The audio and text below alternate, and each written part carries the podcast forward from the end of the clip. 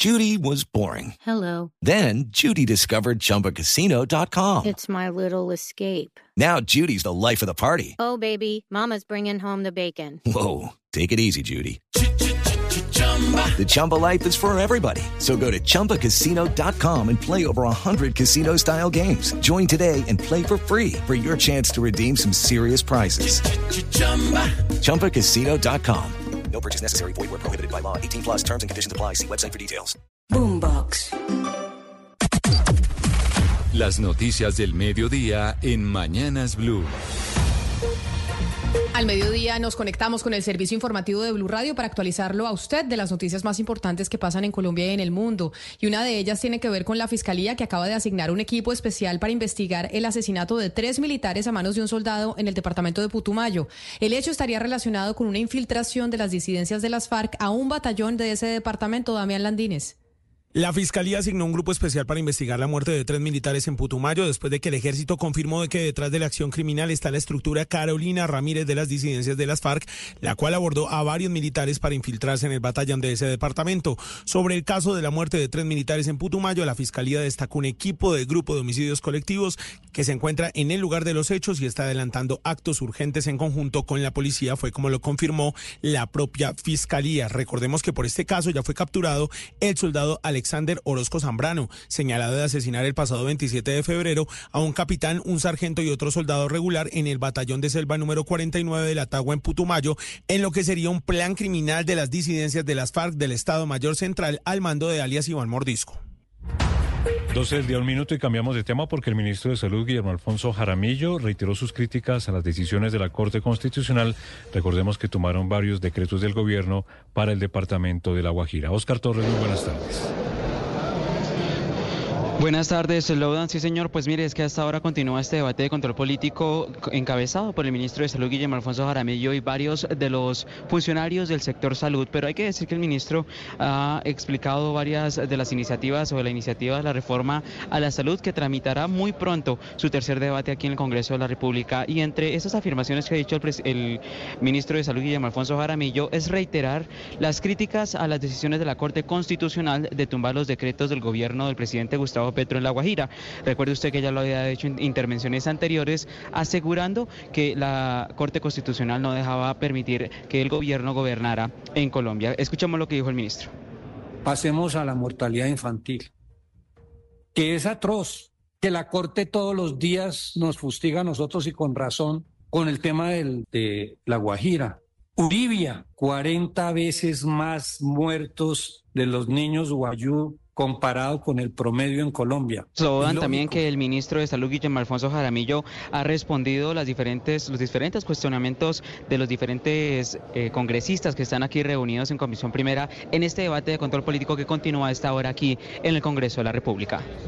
Oscar, gracias. Y la Contraloría logró recuperar cerca de dos millones de dólares que no se ejecutaron en iniciativas relacionadas con la lucha antidrogas. Marcela Peña.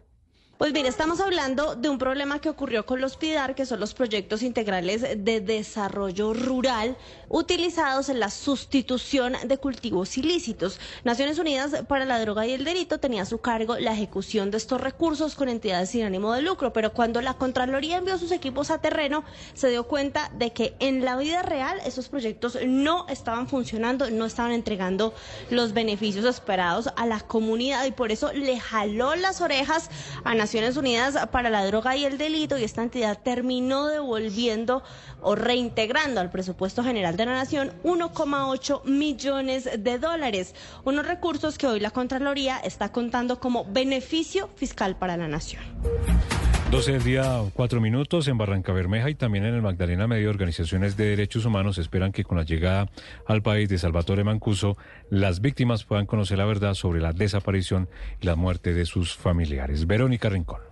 Tras la llegada a Colombia de Salvatore Mancuso, es jefe paramilitar, organizaciones de derechos humanos y el Magdalena Medio están a la expectativa sobre la verdad de crímenes y masacres cometidos en esa región del país. Iván Madero, presidente de la Corporación de Defensa de Derechos Humanos Credos, desde Barranca Bermeja, dijo que las víctimas necesitan saber la verdad sobre la desaparición de sus seres queridos. Debe dar nombres de militares de alto nivel que eh, mantuvieron esta relación, pero igualmente que fueron responsables de órdenes, de crímenes, de masacres y de exterminio a la población civil. Se profundice más en la investigación y en el esclarecimiento de hechos a los que no pudo llegar la ley de justicia y paz. También esperan que entregue información sobre la llegada de los paramilitares a Santander y el Magdalena Medio.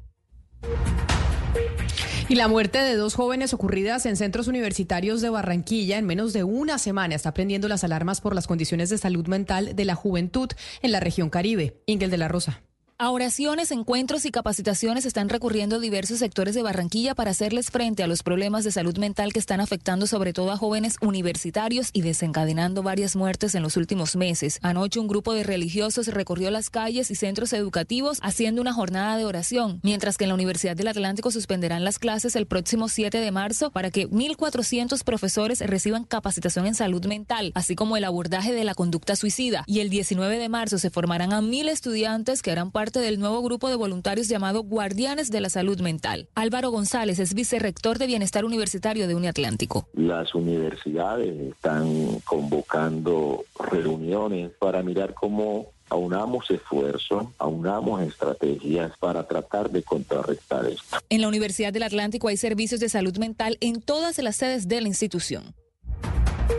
Y un mensaje tranquilizador trae a las autoridades al gremio turístico de Cartagena la demolición del polémico edificio Acuarela. La UNESCO había advertido serias violaciones a las normas urbanísticas de la herencia patrimonial. En Cartagena, Carlos Cataño. Con la demolición del controversial edificio Acuarela, Cartagena asegura la continuidad como patrimonio histórico y cultural de la humanidad, distintivo otorgado por la UNESCO. Ese ente internacional había advertido el riesgo de perder el título honorífico si se permitían violaciones a las normas de protección patrimonial, como el caso de esta estructura de 30 pisos que supuestamente obstaculiza la visual del castillo de San Felipe. Luisa Fernanda Trujillo, secretaria general de Mincultura, hace acompañamiento al procedimiento técnico. Dentro de las zonas donde se encuentran las como es el Castillo San Felipe, tiene unas restricciones de construcción teniendo en cuenta la protección de declaratoria de la humanidad, en la que se protege no solo la cercanía con el castillo, sino que también se protege su paisaje.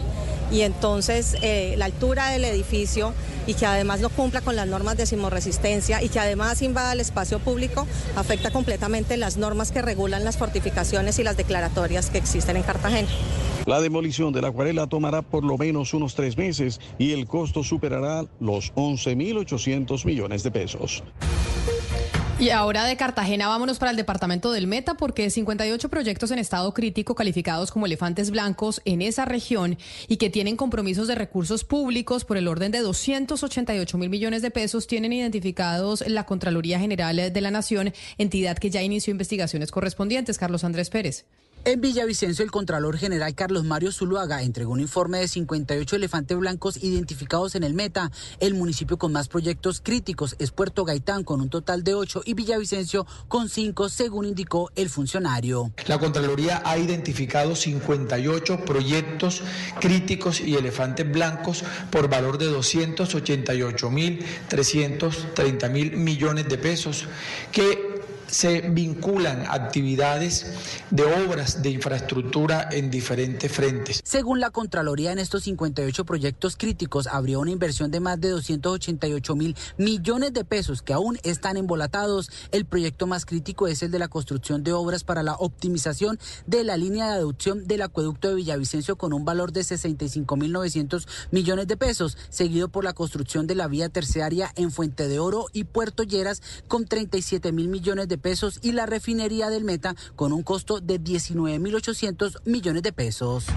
Y con el fin de evitar nuevos bloqueos en la vía panamericana, en el departamento del Cauca, las autoridades instalaron una mesa de concertación con diferentes sectores sociales para que las vías de hecho no primen en esta región del país. John Jairo Astudillo. A través de una mesa de concertación se reunieron las autoridades locales y departamentales y los diferentes sectores sociales del departamento del Cauca con el fin de evitar nuevos bloqueos a la vía panamericana que han traído millonarias pérdidas para esta zona del suroccidente del país.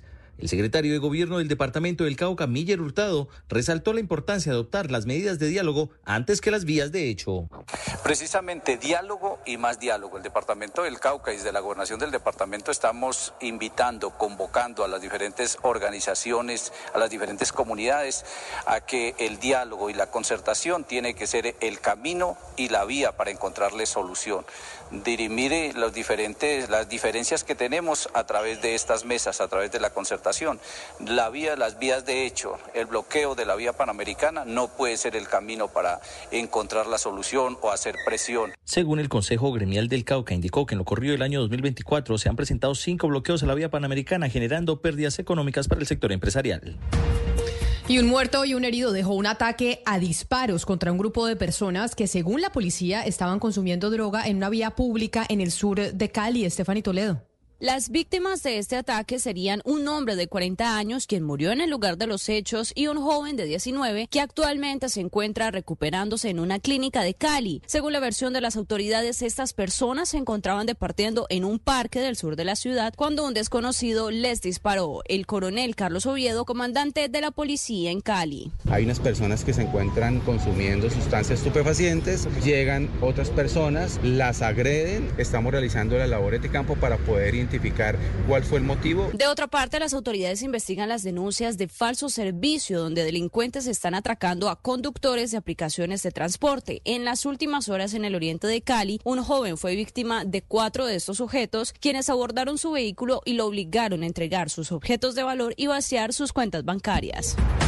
Y vendedores ambulantes se toman de nuevo el espacio público del mercado de Santa Marta y piden que los dejen trabajar. Por su parte, los comerciantes informales piden acciones a la alcaldía para que sean desalojados. William Agudelo. La informalidad y la invasión del espacio público son dos de las problemáticas que continúan en crecimiento en Santa Marta. La lucha por preservar el espacio público de zonas como la plaza de mercado de la ciudad comienza a preocupar a los comerciantes de este sector de la capital del Magdalena, quienes a través de FENALCO han solicitado a la alcaldía que tome acciones para que se retire a estos vendedores ambulantes que han ido invadiendo el espacio público hasta el punto de tapar las entradas de sus negocios. Por su parte, los vendedores estacionarios piden que los dejen trabajar. Así lo expresó Pablo Rodríguez, uno de los vendedores de este sector. No hay derecho uno no tener miedo al policía, porque el policía para mandar aquí a la ciudad y cuidarlo a uno, ya, pero tampoco van uno a matarlo a uno. Porque uno si fuera un ratero, bien, pero uno se está ganando el pan de cada día trabajando. Según el más reciente informe del DAN en Santa Marta, más del 60% de sus habitantes viven de la informalidad, lo que hace que el problema de la invasión del espacio público sea el efecto de la falta de oportunidades que hay en la ciudad. Y un toque de queda en la ceja Antioquia para menores de edad desde la alcaldía del municipio, pues anunciaron la medida para proteger a los jóvenes argumentando que en las horas de la noche estarán más expuestos, sector David Santa María. En este municipio del oriente antioqueño, la administración municipal decretó la prohibición de circulación para los menores de 18 años desde las 10 de la noche hasta las 5 de la mañana. Según explicó la alcaldesa de La Ceja, María Ibet Santa, esta iniciativa surge con el fin de disminuir las altas cifras de proceso de restablecimiento de derechos en donde se ven involucrados menores de edad en el municipio, asegurando además que la mayoría de los casos se dan a altas horas de la noche. Esta decisión se ha tomado de acuerdo a unos eh, resultados que ha arrojado también la comisaría de familias, donde se considera que la circulación de los menores eh, y adolescentes en estas altas horas de la noche se ven expuestos a riesgos inminentes. Los menores de edad solo podrán transitar en las horas prohibidas si están en compañía de un adulto que no esté consumiendo alcohol. La noticia internacional. Hay polémica en Estados Unidos, como si fuera el viejo oeste o peor, una iniciativa de ley que pretende hacer legal matar inmigrantes si estos traspasan la propiedad privada avanza por el Congreso de Arizona, controlado por el Partido Republicano. La polémica norma modifica una ley vigente conocida como la doctrina Castell y justifica el uso de fuerza letal contra cualquiera que invada un terreno, propiedad o casa. El genio de esta idea es el legislador republicano Justin Heap. Su propuesta es modificar el texto original para hacerla más permisiva al uso de la fuerza.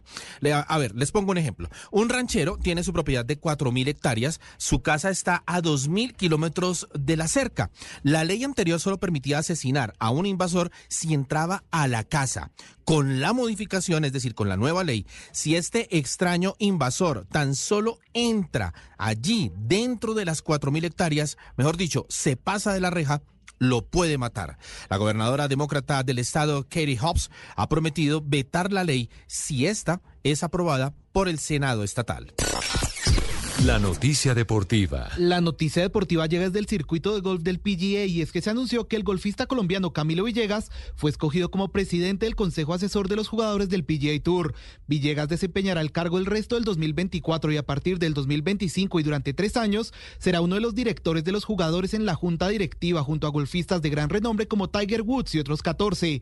El Consejo Asesor de Jugadores es un órgano consultor que ayuda a la junta directiva del PGA con cuestiones relacionadas a la competencia y de los jugadores Además, Villegas será el portavoz de esta entidad.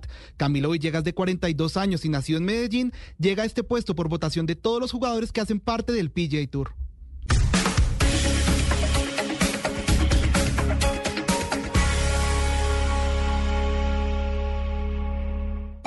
Boombox. With lucky landslots, you can get lucky just about anywhere. Dearly beloved, we are gathered here today to. Has anyone seen the bride and groom? Sorry, sorry, we're here. We were getting lucky in the limo and we lost track of time. No, Lucky Land Casino, with cash prizes that add up quicker than a guest registry. In that case, I pronounce you lucky.